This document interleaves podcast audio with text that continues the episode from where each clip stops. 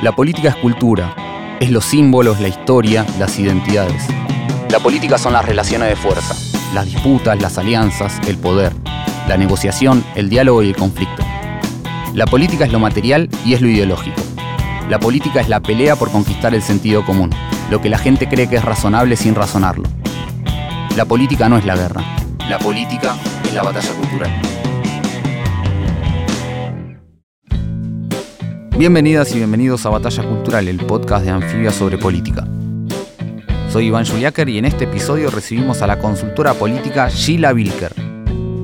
Wilker es profesora de la Universidad de Buenos Aires y dirige la consultora 3.0. Con ella vamos a hablar de las claves para pensar la composición del voto frente al balotaje, sobre las diferencias entre los candidatos y sobre por qué esta es una elección que se va a definir por la negativa.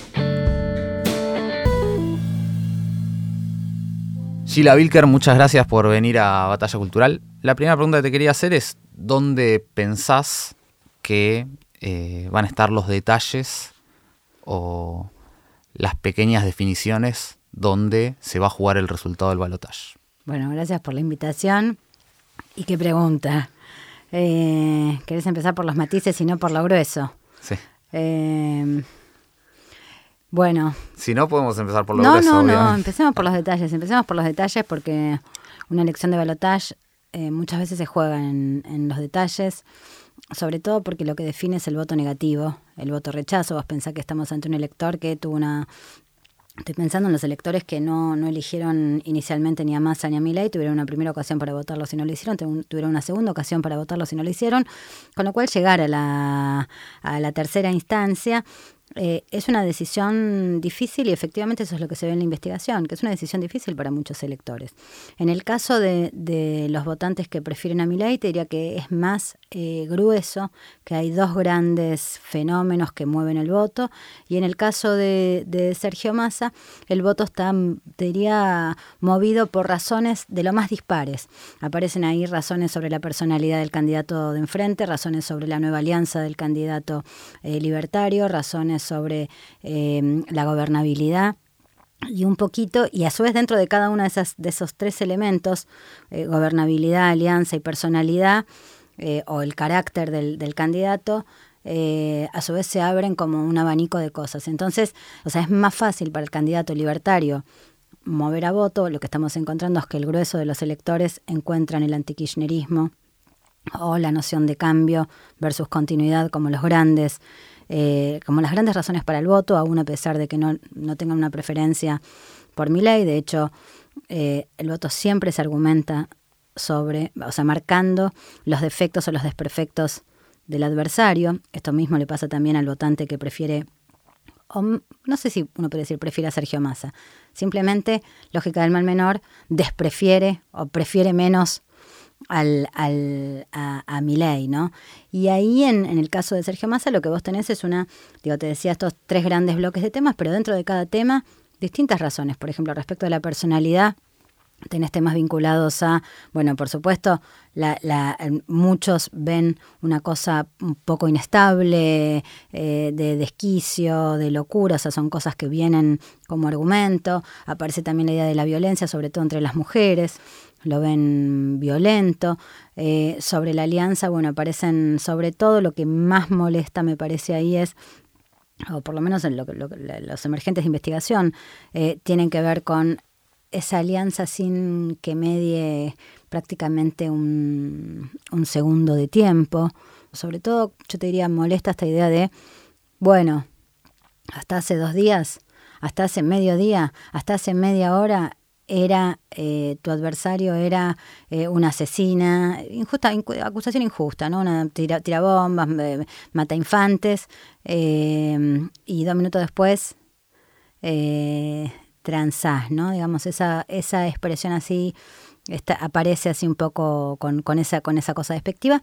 Y después respecto de la gobernabilidad, aparece el tema de la fuerza, aparece el tema de, bueno, eh, quién manda, es, es Macri o es eh, Milei. Entonces hay como una diversidad de temas ahí dando vueltas que eh, te diría son interrogantes que están en muchos de los electores eh, que, que, que hoy están teniendo o, bien una preferencia por Massa o bien una duda respecto de una preferencia por, por ley, pero con dudas, ¿no? Digamos, con, con reparos.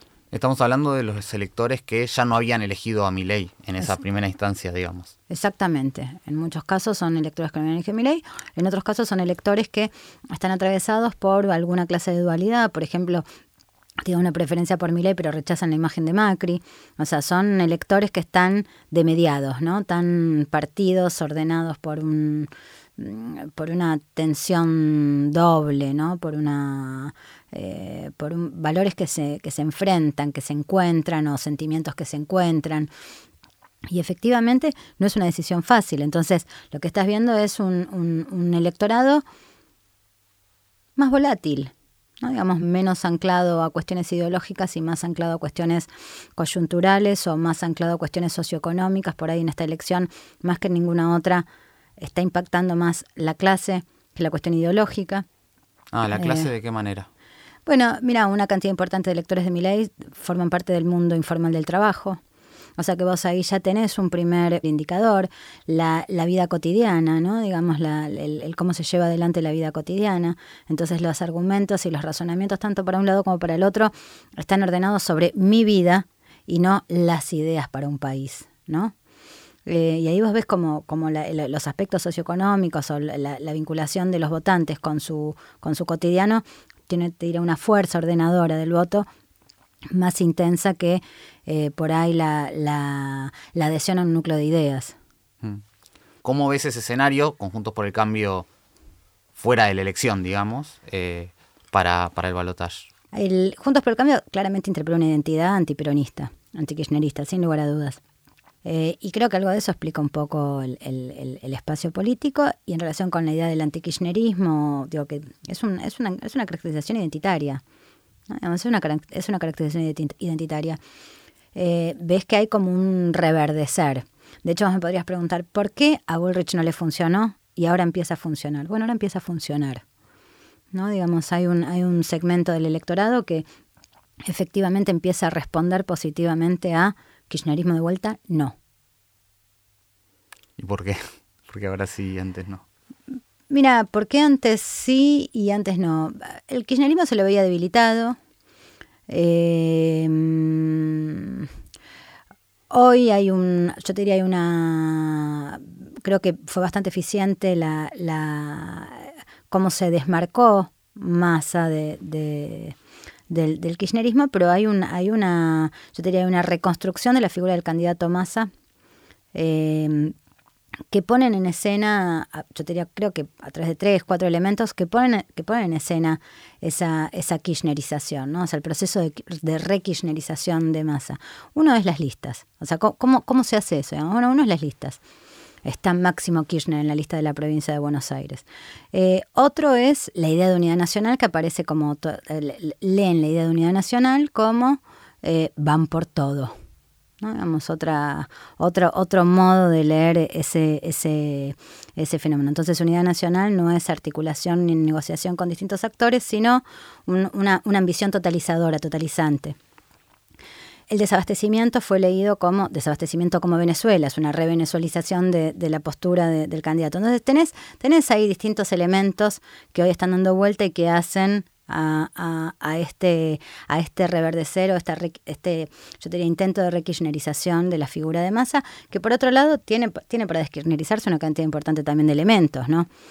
No sé, pienso en, en bueno, su origen del Frente Renovador, digamos, claramente digo, pertenece a un partido distinto, creo que hay una cosa ahí de, también de, de, autoridad que es difícil imaginar a, a, Cristina eh, titiriteando, que es otra también de las sospechas, ¿no? Y vuelve Cristina con una fuerza, por más que no esté en la escena, creo que ese es un, cuarto elemento, digamos. Em, también Massa tiene para exhibir cómo se desmarcó de Cancillería respecto de, eh, respecto de los ataques eh, tremendos de, de, de Hamas. Eh, entonces, digo, ahí hay, elementos para un lado, para el otro, pero el proceso de rekirchnerización, te diría, está siendo eficiente. Nosotros la vemos cuando medimos cuantitativamente cómo, cómo se define políticamente y lo que vemos es crecer el posicionamiento antikirchnerista. Y el antikirchnerismo entonces es una buena forma de votar contra masa, que sería votar a mi ley. Exactamente. Em, votar a mi ley o votar al blanco. O sea, son, son, son, argumentos para mover el voto a, o sea, son argumentos para el no masa. Vos pensás que esta, esta elección es no masa, no, mi ley. ¿No? entonces, el, el, tema es cuáles son los argumentos para el no masa y cuáles son los argumentos para el no mi ley. Efectivamente, el antikirchnerismo mueve no masa pero también hay gente que está eh, bastante dudosa entre votar, por ejemplo, ya sea a Milei o a Massa o en blanco, digamos, por lo que estás viendo, o en general el voto, eh, bueno, pareciera más, más definido por uno o por otro. Mira, lo que, lo, que, lo que estamos viendo es que no sabemos qué van a ser los indecisos, que realmente son indecisos, es probable que asista menos gente a votar, no lo sé, pero es posible. Mm. Eh, ante la dificultad para la elección es más sí, no voy, la ausencia más sí, ¿no? y, lo que sí parece más claro es que cuando prima el, esto no o esto, o sea, la, la duda no mueve al adversario, sino a una posición más indiferenciada de centro, ¿no? Digamos, al blanco, a, la duda, a, digamos, la migración, eh, digo, la báscula, ¿no? Digamos, más, eh, más intensa, por ahora no se está, no, no la estamos viendo hiperactivamente, pero no la descartamos. No la descartamos porque, por ejemplo, en la elección primaria, los últimos 3-4 días, vimos una migración intensa del voto de Milei a Massa, literalmente. También es posible que eso pueda ser leído como un adelantamiento del fenómeno de balotage. Mm. ¿no? Digamos, como ya, ya hubo ahí una migración eh, y creo que eso tuvo que ver un poco con, el, con esa serie de fenómenos de la última semana que fue un acto que fue el clímax libertario, el discurso antivaticano, el discurso de romper relaciones con el Vaticano, el, cuestionamiento de, de, los, de los modos naturales en que hacemos sociedad respecto a la paternidad. Entonces me da la impresión de que, bueno, el, el, como que eclosionó o implosionó o metió un poco de, de, dudas todo ese fenómeno de... Eh, bueno, después está en cuestión de los consensos más básicos, no estoy pensando en el consenso democrático, sino en consensos más elementales, como, como es la paternidad, ¿no? Mm. Em, bueno, ahí justo nombrabas lo de los consensos democráticos.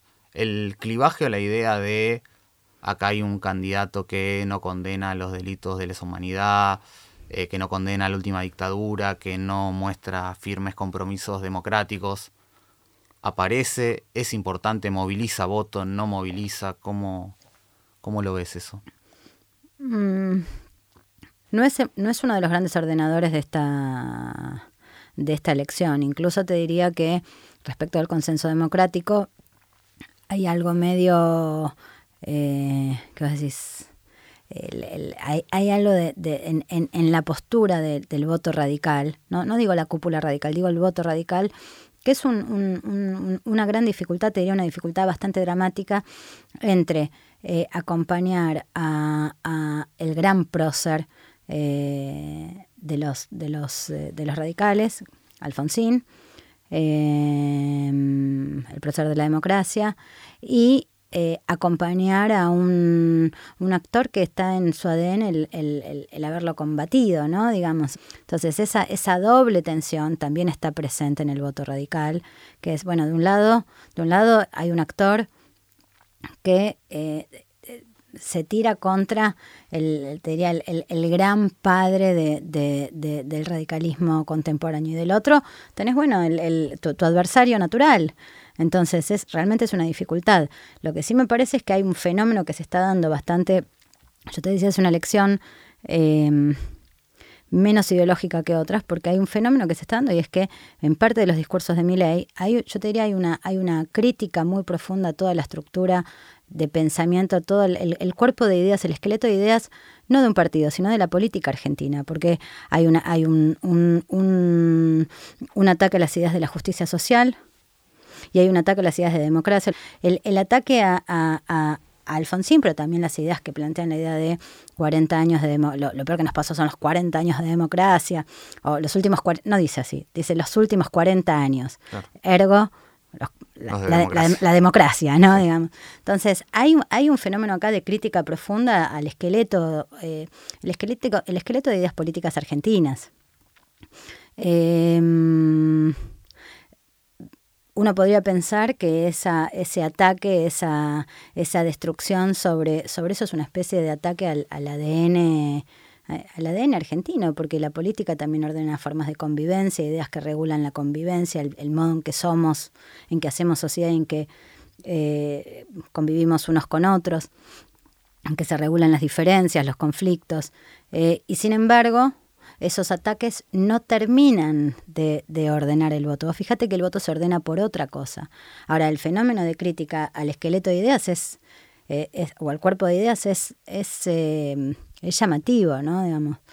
Eh, te, te, diría, em, deja un poco en la orfandad el pensamiento político argentino y de hecho, bueno, creo que esa orfandad también la ves en la incerteza profunda que causa la figura de, de, de, de ¿no? Una de las palabras más escuchadas en los grupos focales tiene que ver con incierto, lo incierto. Eh, ya, ya planteaba esta idea de eh, seguir como estamos, una explicación sobre, sobre interesante, ¿no? Digamos, sobre, sobre la idea de adentro de la caverna morís, si salís de la caverna a rebuscártela, por ahí te ataca un animal y también morís, pero por ahí sobrevivís. ¿no? Digamos, como para plantear la idea de cómo tratar con la incerteza, ¿no? Bueno, como ves, eh, son muy agónicas las imágenes. Claro. Pero esta idea de quienes dicen, bueno, el panorama sería incierto, digamos, votar por, por mi ley sería incierto, me imagino que algunos lo dicen por la negativa y otros, no sé si por la positiva, pero por lo menos diciendo, bueno, es esta incerteza y quizás me tiro a esa incerteza eh,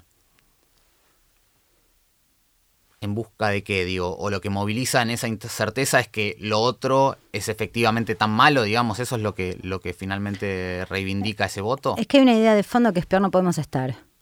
Eh, lo que pasa es que peor no podemos estar no es una idea homogénea. O sea, peor no podemos estar coexiste con otro segmento de, de votantes que dicen, pues se puede estar peor.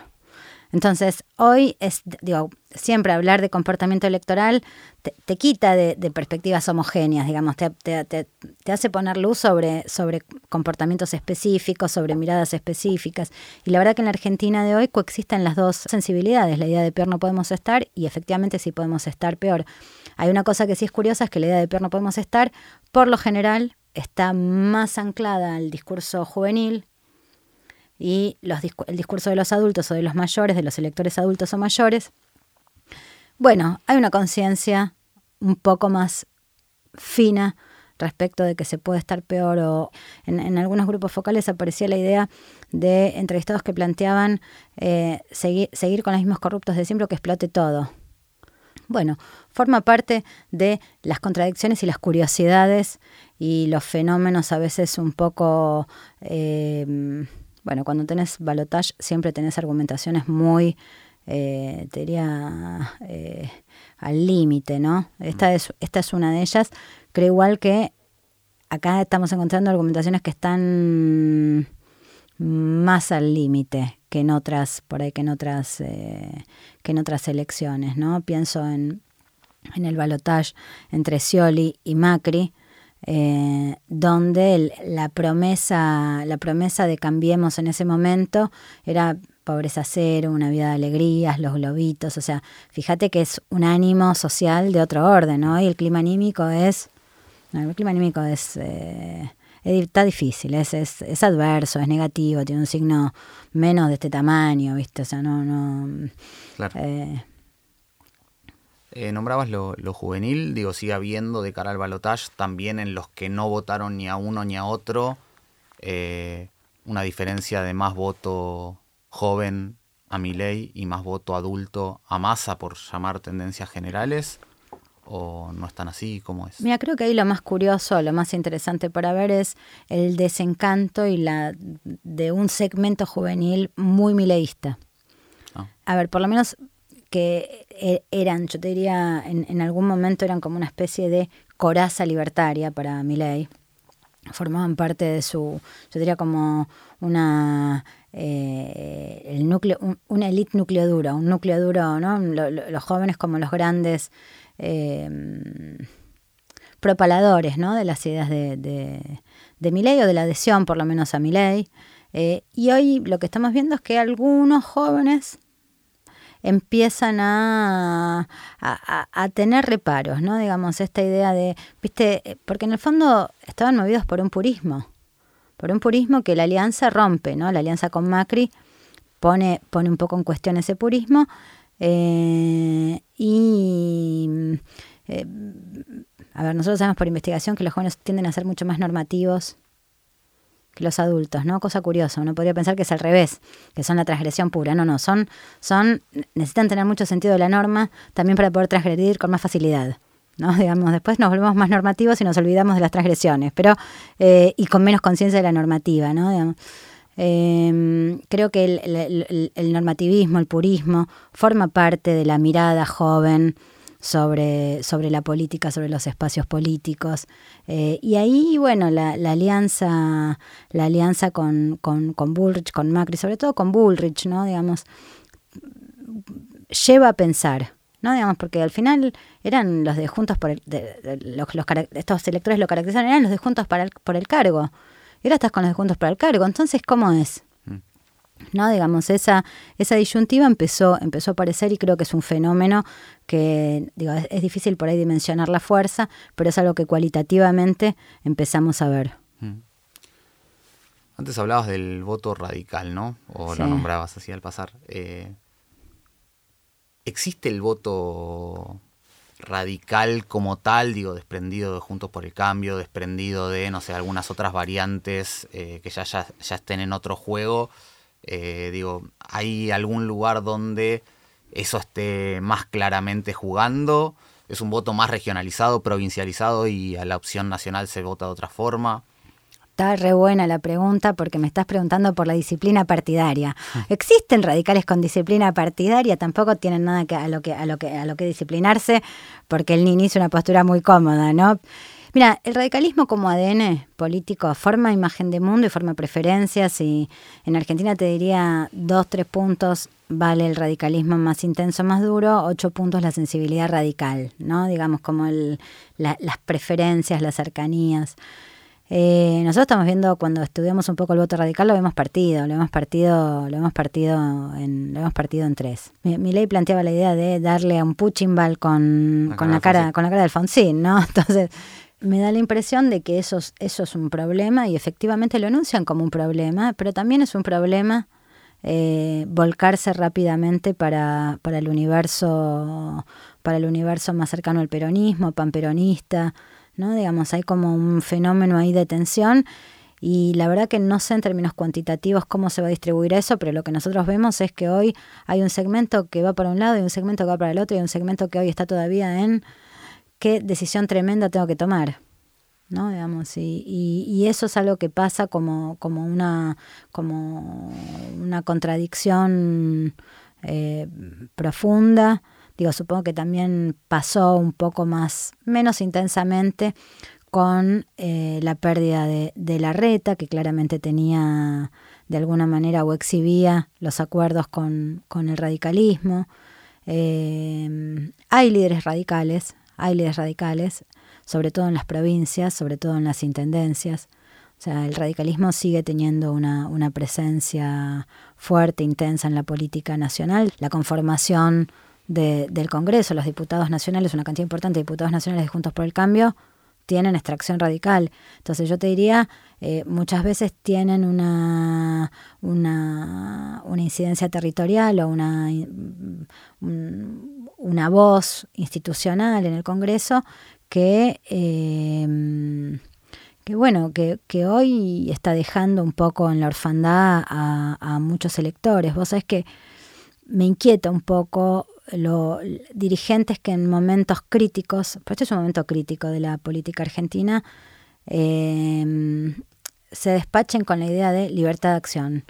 Porque la libertad de acción es algo que el elector ya tiene. Por algo el cuarto oscuro es oscuro y los sectores populares hablan mucho de la oscuridad del cuarto oscuro. ¿no? Digamos, esto que nosotros naturalizamos, ¿no? Esta cosa de nadie te ve, la libertad o sea, sin, sin, sin jefe, sin patrón, sin autoridad, sin... Eh,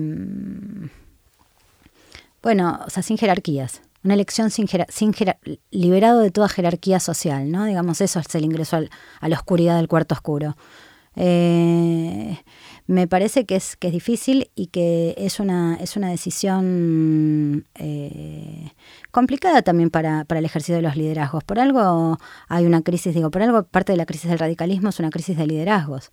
¿no? Digamos, aun cuando eso tenga un costo, me parece que las posturas Nini son, son difíciles en momentos tan, tan, tan críticos. Por eso me parece, si querés, incluso, eh, bueno, digo, eh, Macri, Bullrich, dicen, manifiestan, ¿no? Digamos, o sea, componen, marcan rumbo. Eh, del, del, en, el caso del radicalismo, en el caso de la coalición cívica, en el caso de, digo, muchos otros, muchos otros espacios Nini, bueno, están con una postura que eh, deja al elector en, la orfandad, ¿no? Digamos, porque en definitiva tienen un, tienen un rol de liderazgo que, que, que cumplir y me parece que ahí hay como una, una, una falencia, un temor, ¿no? Digamos, por supuesto que las decisiones tienen costos, mm. pero los, los, líderes, los líderes pagan costos y parte del costo es que eh, es mantener su, su, base de sustentación aun cuando eh, digo, nadie tiene una adhesión de 100%. Mm. Esto es así, ni un padre de familia tiene una adhesión de 100%, ¿no? Digamos, es, sí, como te quiero, pero vos no sé qué, ta, ta, ta. Bueno, algo similar pasa con el ejercicio de los liderazgos. Ningún líder es tomado 100% y creo que es más importante marcar rumbo que, ese temor a, pagar los costos. Y ahí no, nombrabas, eh, bueno, esto de los liderazgos eh, provinciales. ¿En qué distritos pensás que eh, es donde se juega gran parte de la partida, más allá del peso electoral? Por supuesto, siempre tenemos que empezar hablando de la provincia de Buenos Aires. Pero ¿qué lugares vos decís? Bueno, mira, la elección va a depender mucho de estos distritos. Mira, hay, hay tres fenómenos que me parece que hay que mirar y hay que tener en, en, cuenta. Por supuesto, la provincia de Buenos Aires, arranquemos por la madre de todas las batallas, mm, pues arranquemos por ahí porque eh, por el peso poblacional que tiene. El peronismo ya hizo una gran elección en la elección general. Eh, creo que intensificar el voto ahí parece ser... Eh, a ver, todo es posible, pero parece ser eh, difícil. El segmento oficialista creo que hizo una gran elección que va a ser un poco difícil eh, que, crezca. hay un fenómeno muy fuerte de voto a mi ley eh, con un sentido fuertemente federal y de rechazo de, del mundo, no debería decir porteño, pero en realidad es porteño barra provincia de Buenos Aires, ¿no? Digamos, eso se toma como totalidad hoy en, o por lo menos lo que nosotros venimos escuchando, hay como una especie de indistinción. ¿no? Digamos, no es que es el poder central, los porteños, no, no es el puerto, ¿no? no es la ciudad de Buenos Aires, es un fenómeno un poco más, eh, más complejo, más difuso, tampoco es samba, eh, es, es lo federal versus el centralismo, ¿no? digamos, con un límite más impreciso en la imaginación de los electores. Así que ahí hay, un sentido de federalismo que se activa para el voto para mi ley y que creo que el oficialismo eh, tiene que disputar eh, y la oposición tiene que retener, tiene que seguir trabajando para intentar retenerlo. Eh, ahí el argumento del antikirchnerismo funciona, básicamente porque, porque el kirchnerismo se ve un poco como un fenómeno de la provincia de Buenos Aires. Entonces hay algo ahí que cuaja bien, que, que, hace, que hace juego. Eh, y después tenés, bueno, las, las provincias núcleo, donde el desafío, el desafío ciertamente de la oposición es retener y crecer. Creo que es un poco difícil como pasó en la provincia de Buenos Aires para, o como creo que puede pasar para el peronismo en la provincia de Buenos Aires. Eh, y donde el oficialismo tiene que intentar mejorar su, su, elección. Córdoba, por ejemplo, ¿no? Digamos, 13 puntos, sacó 13, 14 puntos, ¿no? 13 y pico en la elección general. Eh, y creo que eso para el oficialismo puede ser posible, sobre todo porque hay una, en una parte del voto de Schiaretti que que mm, en parte del voto de que por supuesto lo, está dominado por el antikirchnerismo, pero hay otra parte del voto Schiaretti que tiene una ve afinidades actitudinales, ¿no? Entre Schiaretti y, Sergio Massa, ¿no? Como una especie de, bueno, un estos, estos se parecen más de lo que se parece Schiaretti a Milei, ¿no? Digamos, casi como, una, como un fenómeno de contigüidad. Eh, así que te diría que esos, o sea, núcleo mirando Córdoba, mirando Mendoza, mirando Santa Fe, eh, mirando un poco interior de la provincia de Buenos Aires, por supuesto provincia de Buenos Aires, y todo el fenómeno de, de, de, interior y zona norte donde, donde, donde priman y ordenan las ideas de federalismo que están bastante poco, tan mucho en la boca de los electores y mucho menos en la boca de los candidatos. Te diría que en la boca de mi ley prácticamente no está. ¿no? Digamos, la, la... Y sin embargo, bueno, eh, hay algo que transmite mi ley que es desafiar al poder central, ¿no? Ese, eh, así que, bueno, por ahí creo que va. Mm. ¿Y qué, qué, es lo que moviliza el voto a favor de Massa? Digo, vuelvo para atrás, pero decíamos un poco qué es lo que movilizaba de alguna forma el voto a mi ley, qué es lo que moviliza el voto a favor de Massa. Mira, en, en la primaria fue una cosa más identitaria. O sea, es este, uno podría decir un peronismo, peronismo, kirchnerismo, panperonismo, no sé. Esa, mm, es, difícil ponerle una etiqueta, ponerle una etiqueta eh, única, ¿no? Digamos que, que ciertamente movilizó esos veintipico por ciento de puntos, digamos, o sea, ahí, ahí tenés como un, una, una, una, adhesión de base, ¿no? O sea, eh, entonces, tenés un tema ahí identitario fuerte. De cara a las generales, lo que nosotros vimos es que parte del crecimiento de masa tuvo que ver con valoración un poquito de, de la gestión, las políticas que se fueron. O sea, digo, y, esto narrado un poco con, con una voz filo peronista, digamos, ¿no? Esta cosa de, bueno, es el que está con el pueblo, bueno, es el que hace cosas para nosotros. Eh, esos argumentos estaban. Y después la aceleración y el crecimiento que tuvo en, en el último tramo eh, respondieron a, a, a, otro fenómeno que es más parecido al fenómeno de balotage, que es un poco Milei no, otro poco eh, mal menor, o sea, son razonamientos de balotage, ¿no? Digamos, o sea, es eh, ya la gente veía que los favoritos para esta elección eran Massa y Milei y empezó a ordenar su comportamiento electoral sobre, sobre eso. Eh, y el otro elemento que apareció, que también me parece interesante para pensar cómo es la decisión del voto, eh, es que empezaba a verse lo de Milei como impracticable. ¿No? Digamos. Y ahí es interesante porque los electores, digo, la dimensión pragmática, digo, no es que solo los políticos son pragmáticos, los electores también son pragmáticos, ¿no? Digamos, el valor pragmatismo, ¿esto se puede realizar o no? ¿Se puede llevar a la práctica o no? Bueno, ese fenómeno también es parte de, también es parte de, del razonamiento y de lo que ordena y, lo, que parece como motivación para, para el voto, ¿no? Mm. Me lo decías al pasar, pero te lo vuelvo a preguntar. ¿Es un voto que se va a definir por la negativa, el voto que todavía no, no tomó decisión en la primera vuelta, el voto entre Massa y Milei? Decís, creo que la clave de la, de la elección va a estar en quién querés que no gane. Por, supuesto, en eso consiste un balotaje. O sea, las ya tuviste ocasión para manifestar preferencias por la positiva. Eh, y ahora probablemente muchos estén en este atolladero de tener que manifestar o, mostrar una preferencia por, eh, por, por una figura u otra o que, que, que, bueno, que ya tuvieron ocasión de elegirla y no la eligieron.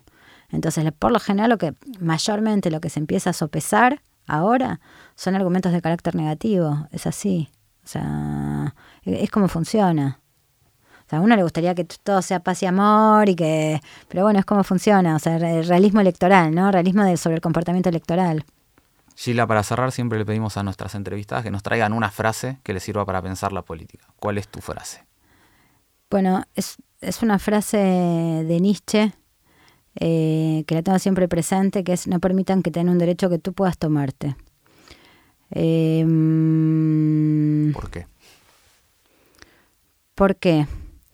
porque me parece que es un que es un que tiene la fuerza del valor de la autonomía em, porque me parece que construir sociedad eh, exige exige una cierta horizontalidad Por supuesto que esa frase va de la mano de sin temor y sin piedad, que también es nietzscheana, ¿no? Digamos, eh, y por supuesto eh, la piedad es algo que ejerce quien está arriba y el temor es algo que ejerce quien se siente débil, ¿no? Digamos, fíjate cómo tenés una estructura jerárquica ahí. Y creo que hay una dimensión en las sociedades democráticas profundamente horizontal, tremendamente horizontal, eh, que es el gran valor de nuestra vida común. Y aunque parezca curioso elegir Nietzsche para presentar una escena democrática, creo que nos hace, esta frase nos hace, nos hace reflexionar sobre, sobre esa dimensión tan elemental, tan básica eh, y que también ordena nuestra convivencia. ¿no? Sheila Wilker, muchas gracias por venir a Batalla Cultural. Un placer. Batalla Cultural es una producción original de Anfibia Podcast. Conducción, Iván Juliaker. Diseño de sonido, Estudio Red. Comunicación, Vera Ferrari. Música, Julián Kanevsky. Producción ejecutiva, Tomás Pérez Bisón e Iván Juliaker.